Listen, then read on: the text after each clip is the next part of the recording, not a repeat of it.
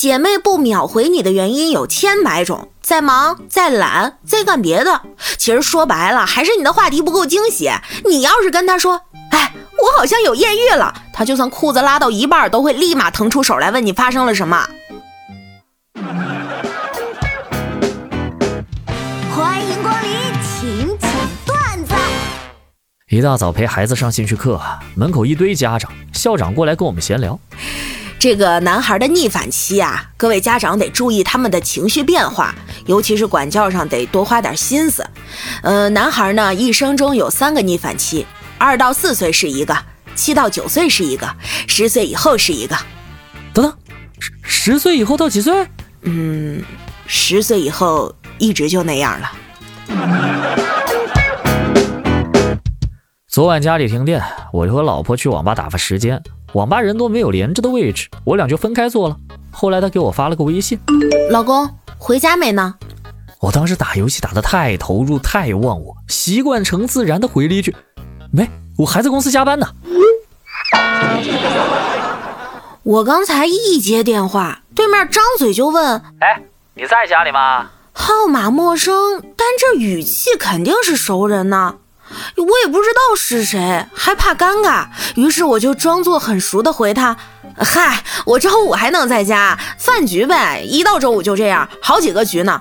你在哪儿呢？啥事儿啊？”“啊，你叫的外卖，我在你家门口呢。”我妈老说我是充话费送的，所以我才会天天抱着手机玩，不为别的，就因为里头有电话卡，那是家人的味道。哎。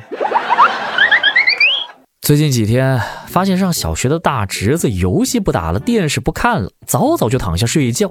好奇问这孩子怎么突然开窍要好好学习了？这熊孩子偷偷告诉我：啊，我最近几天要期中考试，得好好爱护眼睛，不然怕抄错行了。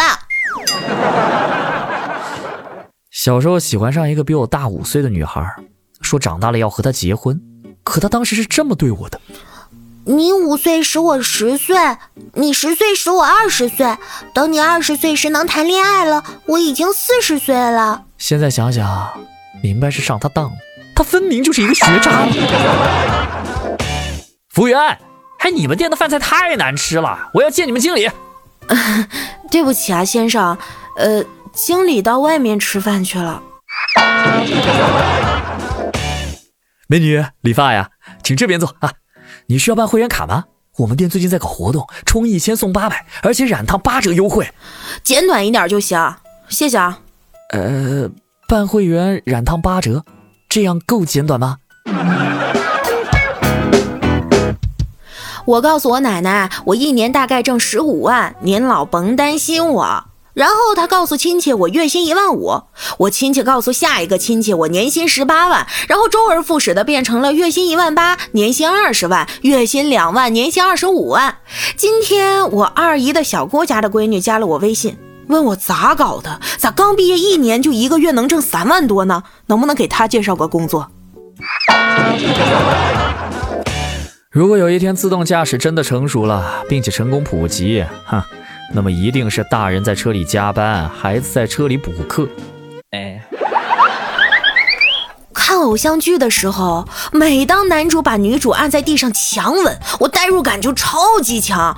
我觉得我就是那堵墙。看公司年会的时候，每当老板给幸运员工颁发特等奖的时候，我就特别有代入感。我总觉得我就是撑起奖杯的那个托盘。